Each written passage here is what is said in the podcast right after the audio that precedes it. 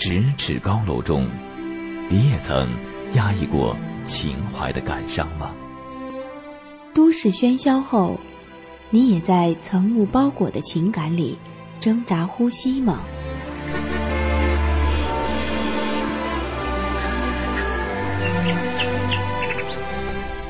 暗夜写满七星山路的忧伤，午夜梦醒时那荒寂悲凉的惆怅。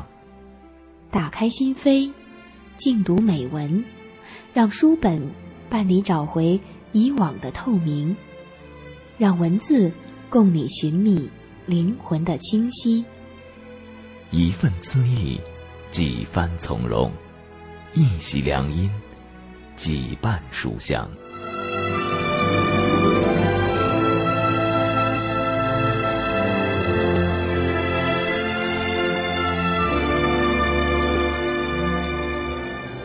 情榕树下，亲情榕树下。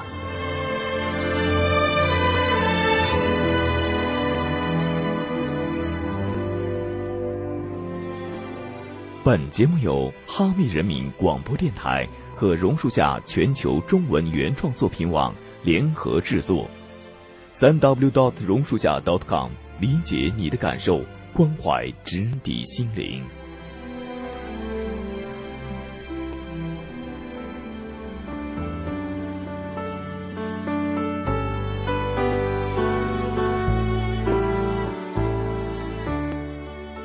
各位亲情榕树下的朋友们，大家好！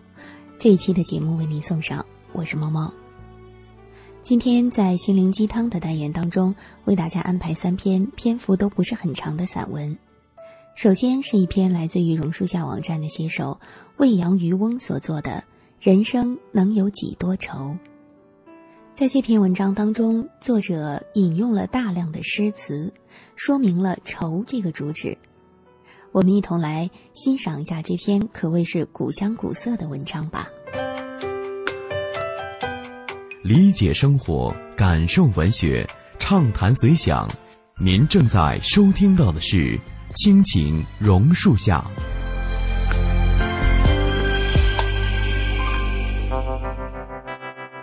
爱的博大深沉，活得充满激情，追求梦想与憧憬。煲一碗心灵鸡汤，品生活百般滋味。些事情错了，有些事情对了。发现和领悟，爱、希望、信心和鼓励。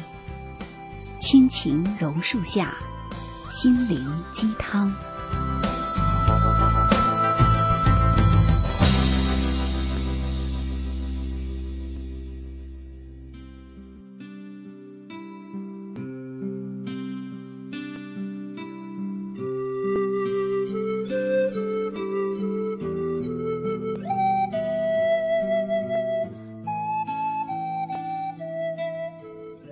尽翻古书，徒生出一番感慨来。人生在世，欢乐总是短暂的，愁苦总是长久的。一个“愁”字，贯穿生命的全部过程，是任何人无法摆脱的精神枷锁。因此，人们常常为愁叹息矣。人人皆有愁，个个愁不同。有人愁国。有人愁家，有人愁吃，有人愁穿，有人愁儿长不大，有人愁女不能嫁，还有乡愁、离愁和情愁等等。我们不得不承认，在人生历史的长河里，无论是伟人还是凡人，悲愁从不会间断。唐代的李白壮志未酬，人已衰老。愁苦倍加，于是发出“白发三千丈，缘愁似个长”之苦吟。欲愁思之深重，白发因愁而生，使天下识其悲愤，以此奇想成为流传千古的佳句。他还常常借酒浇愁，愁来饮酒二千石，寒灰重暖生阳春。幻想在借酒浇愁的飘飘欲仙中获得新的生机。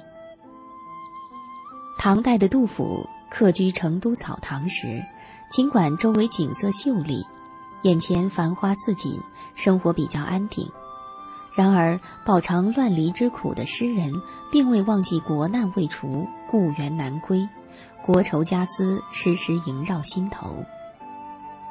眼见客愁愁不醒，无赖春色到江亭。当诗人正沉浸在客居愁思缠绕之中不能自拔时，而江亭春色却不晓人情，突然闯入诗人的眼帘，是多么的扰人心绪！这恼人的春色，似乎故意捉弄愁思满腹的他乡游子。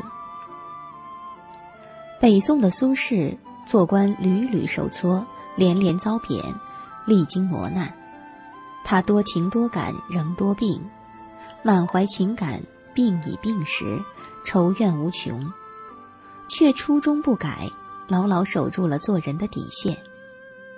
他虽做官不按官经，却政绩卓著，为民称颂。为文不守成规，无义不可入，无事不可言。却成为豪放派诗人、词人和唐宋散文八大家之一。不经意写字作画，竟成为著名的书法家和画家。他终将愁怨化作文字和书画，流芳百世。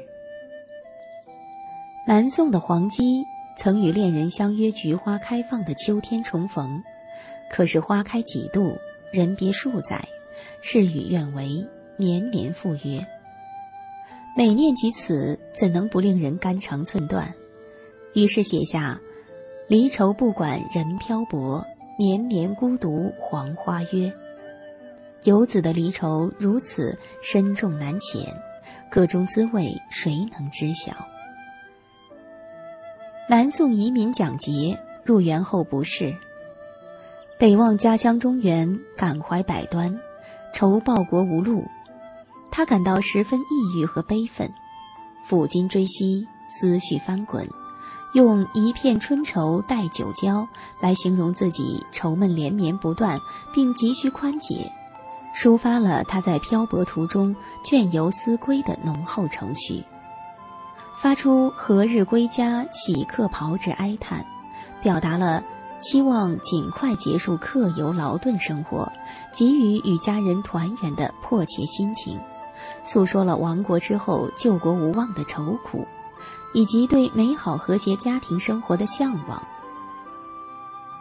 南唐后主李煜，一个处于刀俎之上的亡国之君，满腹愁绪，一腔悲愤，从心底发出人生的纠结。问君能有几多愁？恰似一江春水向东流。他的愁。如冲出峡谷的一江春水，滔滔东流，奔向大海，一发而不可收。表现作者愁思如春水汪洋恣肆，奔流不息；又如春水不舍昼夜，长流不断。这个亡国之君竟如此大胆抒发亡国之恨，实属史之罕见。他的这句诗成为中国文学史上以水喻愁的名句，千古传颂不衰。金朝的元好问，思念久别的朋友李府之，离别之愁无以表达，乃浮想联翩，亦想借一樽白酒寄离愁，怎奈殷勤桥下水，几日到东洲。他欲借一樽白酒来寄离情，但桥下的流水。尽管殷勤，然而路途遥远，何时才能将离愁寄到东周呢？形象深刻的表现出作者对朋友李府之切切思念的心情。人生啊，人生，不就是意味着无穷无尽的悲愁吗？纵观历史，心存良知的人是活得最愁苦的人，他们都有一种难以倾诉的孤独感和寂寞感。李白愁的孤独，举杯邀明月，对影成三人；李琦愁深似海，请量东海水，看取浅深愁。李煜愁长如水，自是人生长恨水东流。这深藏在诗里行间的是何等深重而悠长的愁苦。苏轼如此一个牢牢守住做人底线的优秀文人，那时竟找不到一个可以同坐的人，他只能视清风明月为知己，与出家人谈谈禅理，不由发出愁闷之喟叹，与谁同坐？这旷达豪放之情致里面，却饱含着无限的愁苦。与其说是个人的悲哀，不如说是历史的不幸。人生仇恨何能免？销魂独我情何限？自古人生谁无愁？何况五乎？春花秋月何时了？往事知多少？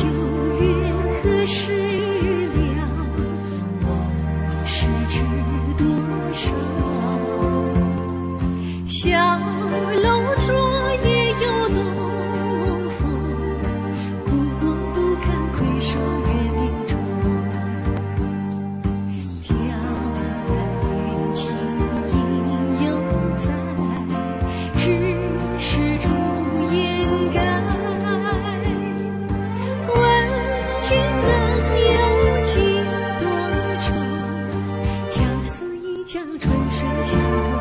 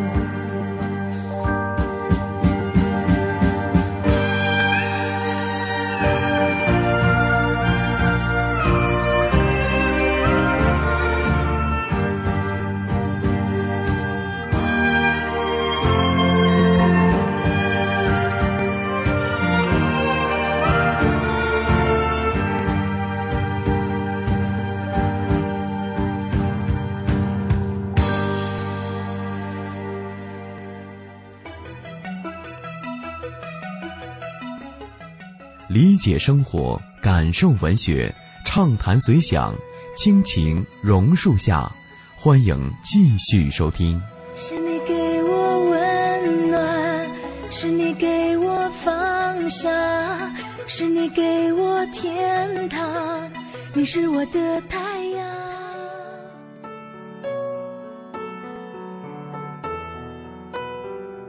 各位听众朋友，继续我们的亲情榕树下节目。刚才咱们共同欣赏了未央渔翁的作品《人生能有几多愁》。榕树下网站的编辑飞哥和水寒酒暖在文章之后留下了评论。巴尔扎克说过：“苦难是人生的大师。”中国传统文学博大精深，更是笼罩着一种深深的忧患意识。作者列举了大量的例子，说明了主旨层层递进，增强了语势。自古人生谁无愁？客观的面对现实，给人以教益和启发。事实上，很多人在生活当中遇到愁苦，所选择的方式是逃避，甚至是用一种极端的方式来对待自己。但是，离开、逃避，真的就能解决问题吗？我们一起来欣赏下一篇文章吧，在那篇文章当中去寻找答案。这是由榕树下网站的写手红琥珀所做的最后一张胶卷儿。理解你的感受，关怀直抵心灵。您正在收听到的是《亲情榕树下》。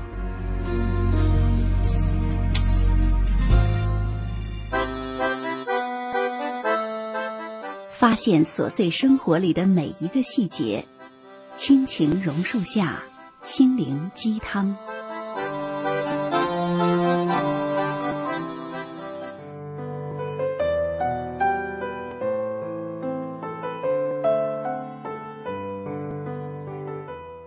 去洪湖滩之前，我带了很多东西：信件、日记、全部积蓄。以及父亲去世前留下的一台老式德国徕卡三 G 相机。偶然在旅游杂志上看到洪湖滩的白桦林，让我很有感觉，于是我买了十个胶卷儿。生活中缺乏让我觉得兴奋的东西，没有什么能让我觉得是所谓的视觉盛宴。我只想拍出我眼中的洪湖滩。走下公共汽车的时候。正是中午，稀稀拉拉有五个接车的导游，都是当地居民的打扮，鲜艳却并不干净。有一个十二三岁的小男孩站得远远的，手上握着一个纸板，歪歪扭扭的写着“欢迎”两个汉字，这是他作为导游身份的唯一标志。我向他招了招手，他疑惑的向左右张望，确信我叫的是他之后。腾的一下窜到我面前，伸手接过我的大旅行包。索南实际上有十六岁了，营养不良的原因，长得比较矮小，但力气大得很。不论去哪里，只要有他在，从来不让我背包。我空着手还走不过他。我问他：“洪湖滩为什么叫洪湖滩呢？”索南不爱笑，整天绷着脸，特别严肃。他的汉语并不好，费力地说：“红狐狸吧，有红狐。”我说：“你见过吗？”他说：“没有，他们失踪很久了。不过我爷爷见过。”他问我为什么选他当导游，我说：“因为你小啊。”索南低下了头，憨憨地说：“我只做过两次导游，别人不要我也是这个原因。”来到洪湖滩之后，我的心情并没有明显的好转。常常和索南走一天，谁也不说一句话。除了沉甸甸的旅行包之外，我还有一个最沉重的行李，就是一颗为求已死的心。抑郁症是个魔鬼，从一年前就紧紧缠着我，无情的耗掉了我所有的精力和健康。我来的不是季节，洪湖滩的白桦林都枯了。木桩似的，毫无生机可言，而且树干矮矮的，完全没有挺拔秀丽、直插云霄的气魄。回想起旅游杂志上那张占据大幅页面的宣传照片，太失真了。我甚至怀疑那根本就不是在洪湖滩拍的。河滩正是枯水期，水位降得很厉害，奇形怪状的小石头都裸露在水面上，干涩又暗淡。其实，生命最拿手的把戏就是欺骗，名不符实到处可见。但我还是禁不住有些愤怒。这毕竟是我最后一次旅游，他也不肯放过我。碰到一对老夫妇，他们的胶卷没有带够，真想不通他们对这满目萧瑟的风景，为什么还能那么兴致勃勃。我把剩下的九个胶卷都送给他们了。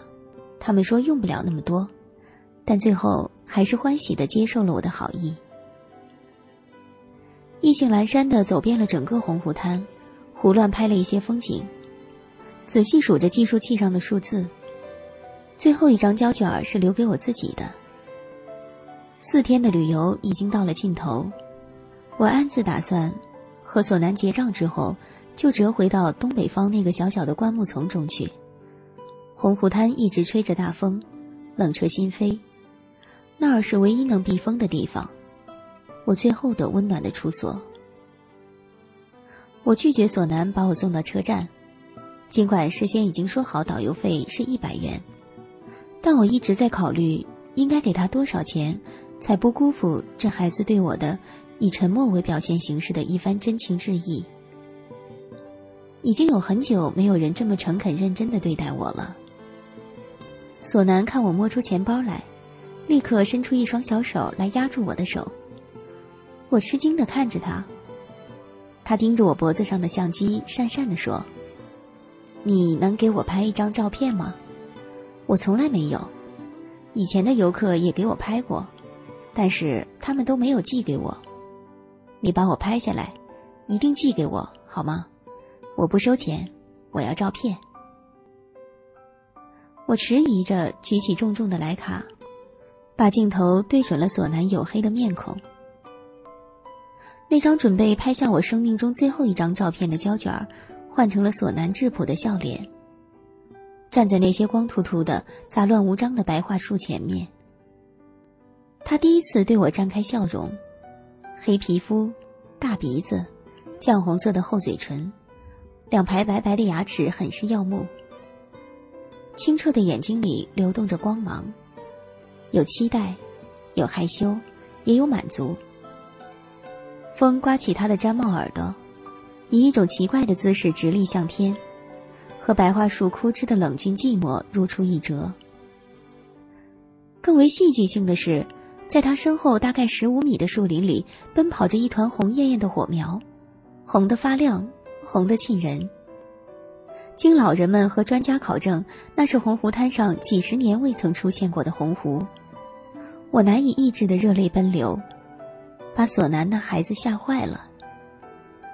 这张照片，无疑是我拍摄生涯当中最有价值的一张，不仅让我获得了旅游摄影比赛的大奖。更重要的是，我枯萎的生命，在一瞬间，为某种不知名的神圣所感动，所滋润。从那一刻起，开始重新熊熊燃烧。这些年你好不好？享受了。听说你现在很爱笑，你一定受够煎熬。想见你，我知道你还是会说我不要，有没有我不重要，远远想着你也好。离开你，其实我不见得过得比你快明明我就是你的，你的权利我还留着。我很认真改变自己，努力活着，面对人前人后的苛责，我还在等。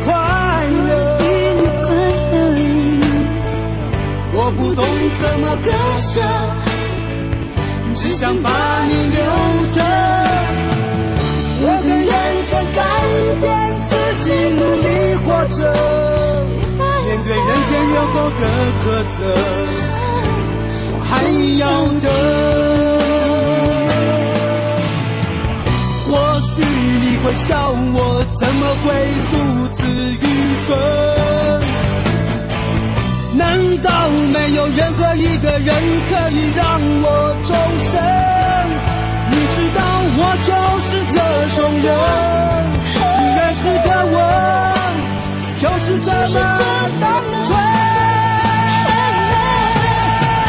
其实我不见得过得比你快乐，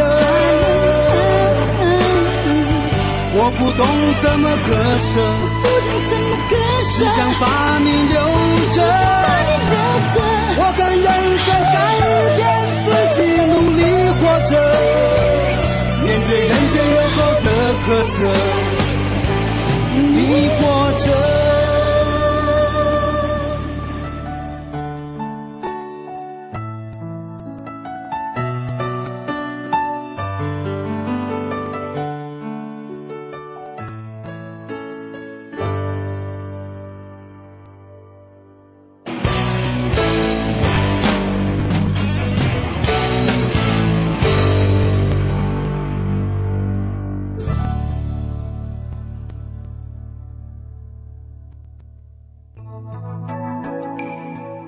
解你的感受，关怀直抵心灵，亲情榕树下，欢迎继续收听。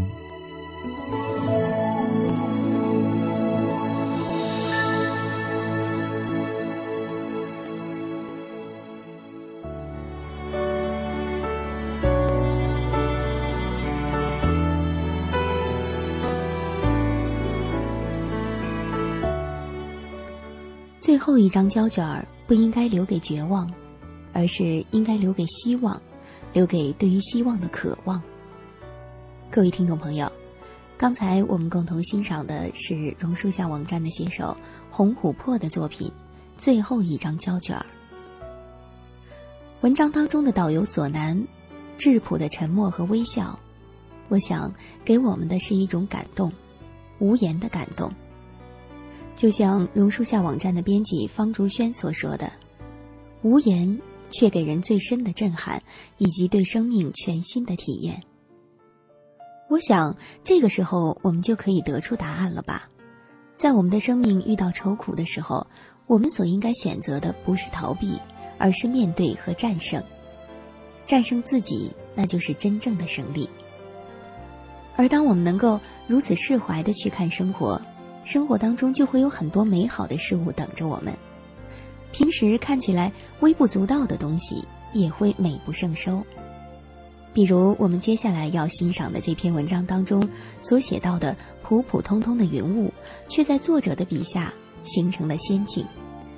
这是榕树下网站的写手眉山周文道所做的《林子里飘来一缕天庭之云》。动听榕树，动情表达。您正在收听到的是《亲情榕树下》。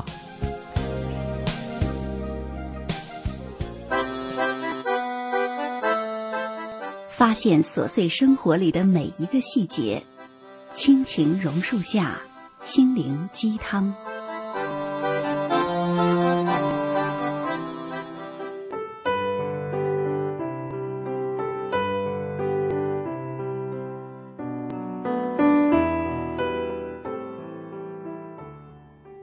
林子不高也不茂密，只是一些稀稀疏疏的树，散落在一片草坪里。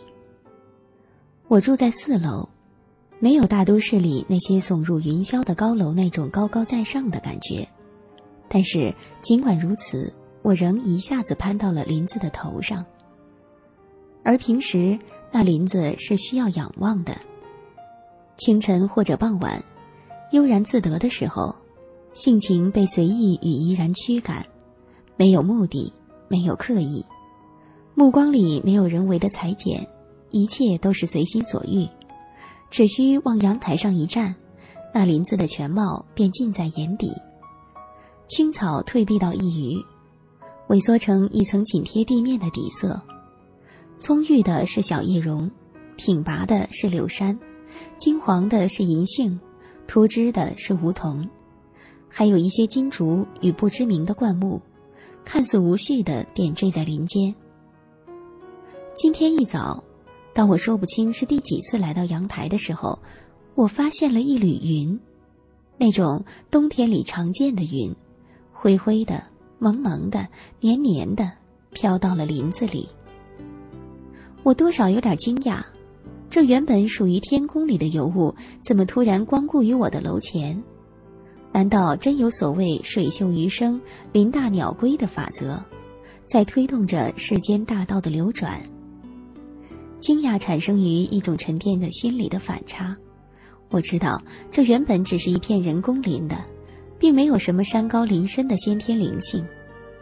记得刚搬进小区的时候，看见那林间裸露的黄土，处处呈现着大地撕破的疼痛。草和树像出生的婴儿，充满了一种劫后余生般的羸弱。草皮是刚植上去的，正在经历由枯黄到再生的痛苦炼狱，而树木则歪歪扭扭，被一些三角形的支架支撑着，像从火箭上撤退下来的伤员，一拐一拐。拄着拐杖。那时正值深秋，天已有丝丝凉意，不敢奢望草茂林森。我甚至担心那些草、那些树能否挨得过一冬即将到来的霜雪。然而，在不知不觉中，什么时候这林子竟长得像模像样了呢？还招来了云。那原本在天空中悠悠的云。究竟是云不小心跌落到了林子里，还是那林子已经拥有了仙居般的魅惑？此刻，那云正轻轻地把我托起，托向了天庭。我有些恍兮惚兮，云里雾里，不知今夕何夕，此处何处？天下着细雨，空气里弥漫着一丝丝凉凉的湿润。这才似乎想起，其实这雨已经下了好几天，已经变成了一种平常或者平凡。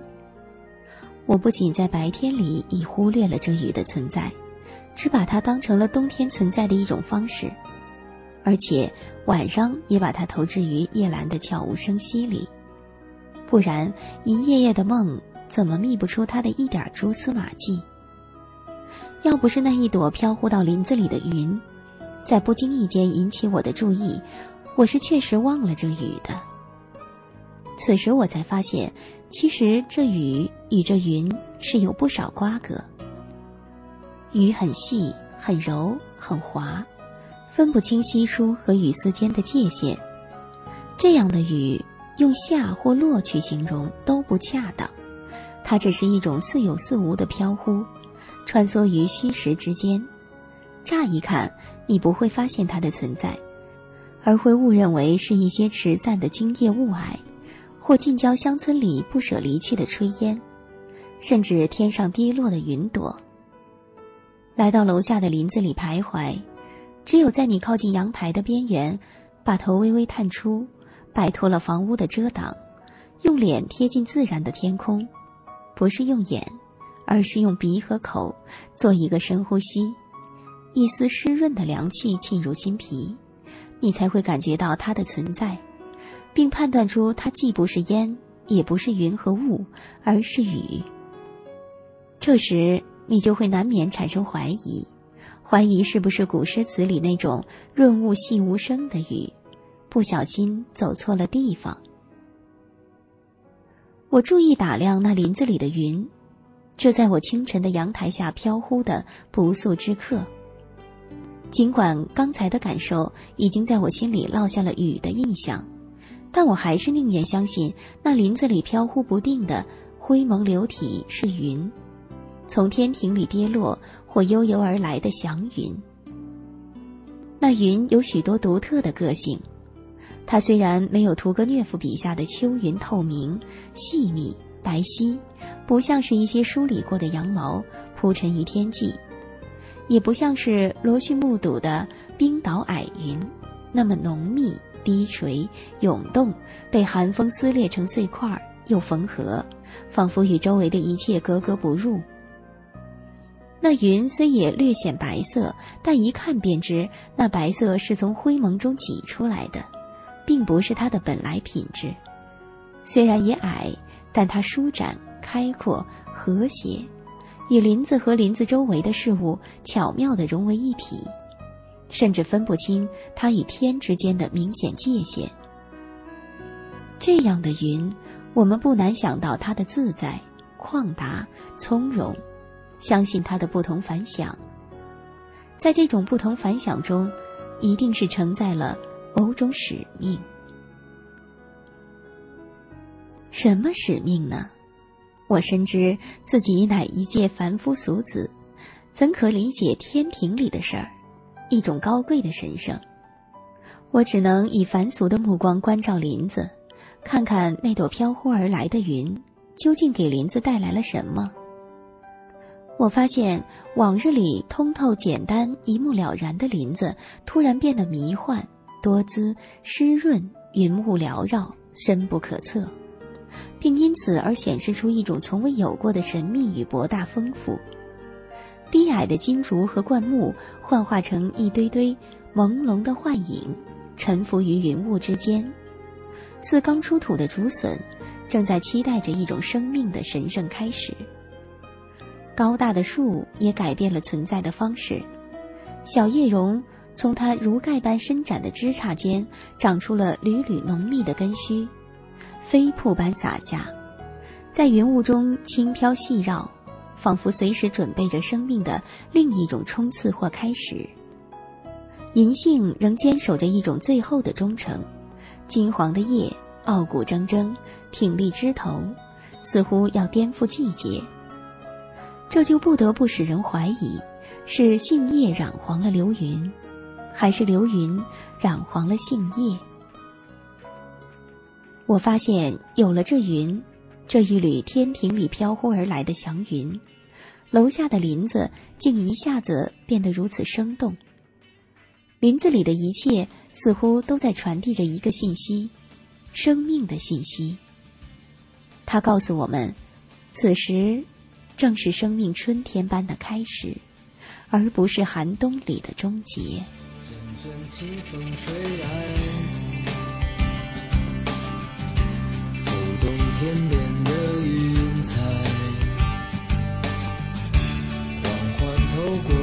窗，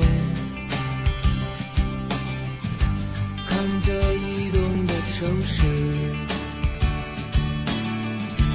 阵阵花香袭来，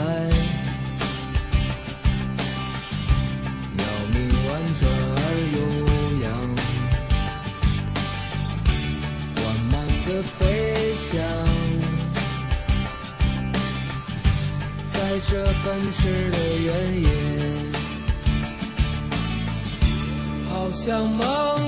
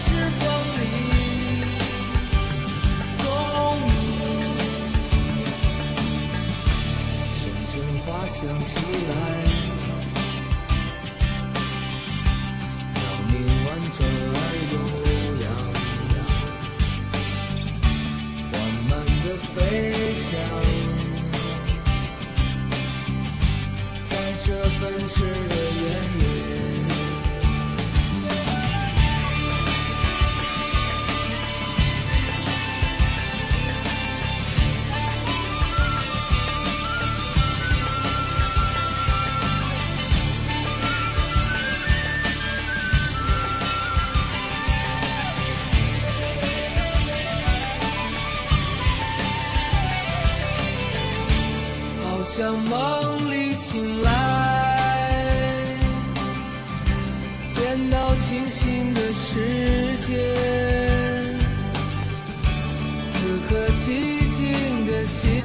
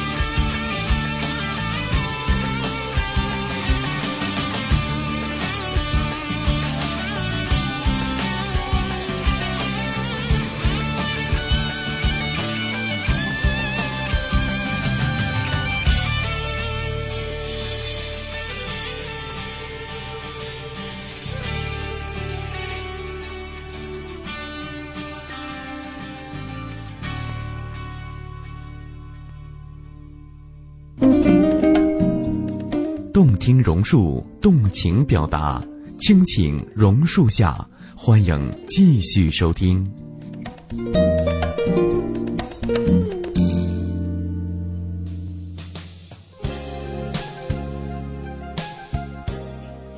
林子里飘来一缕天庭之云。各位听众朋友，这是我们刚才共同欣赏的榕树下网站的写手眉山周文道的作品。我想，准确来说，那大概不是云，而是因为细雨形成的水雾。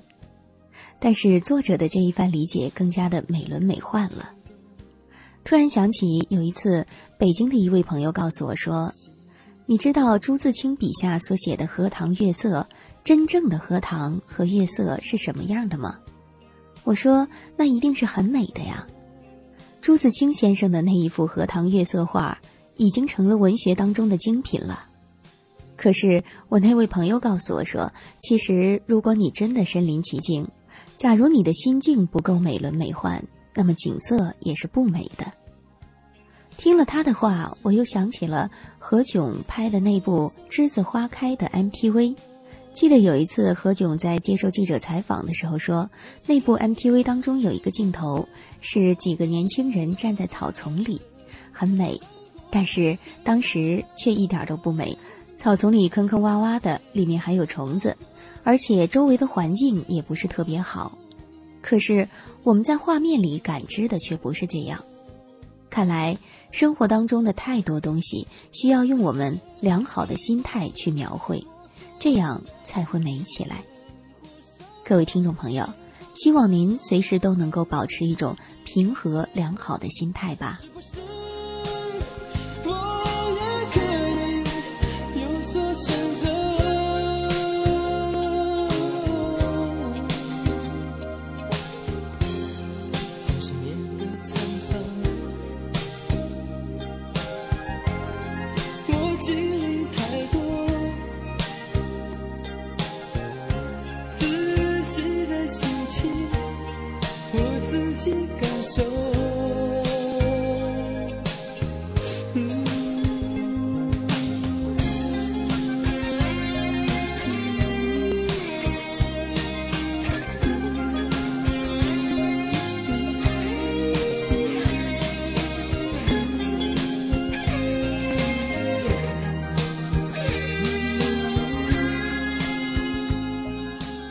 今天的亲情榕树下就到这里了，感谢大家的收听和陪伴，我是猫猫，明天同一时间我们再会。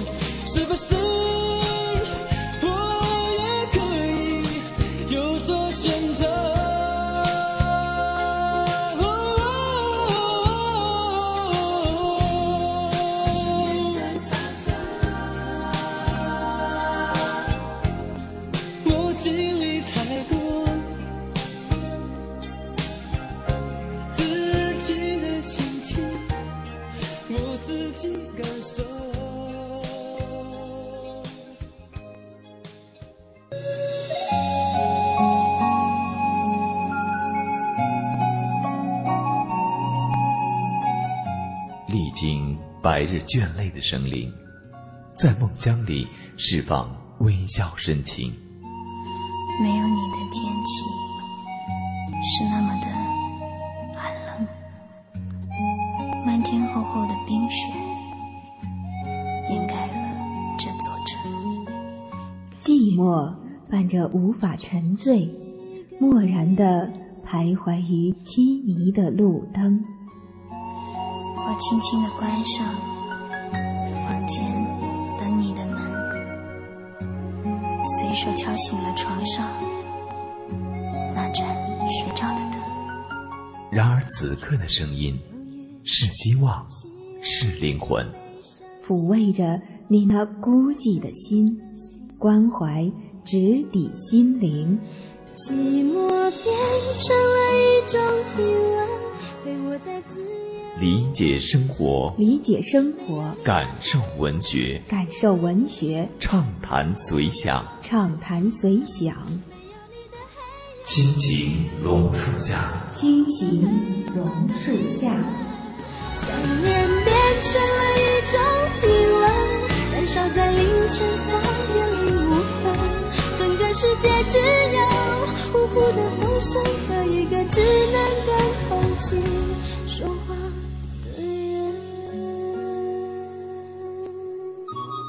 本节目由哈密人民广播电台和榕树下全球中文原创作品网联合制作，三 w dot 榕树下 dot com，理解你的感受，关怀直抵心灵。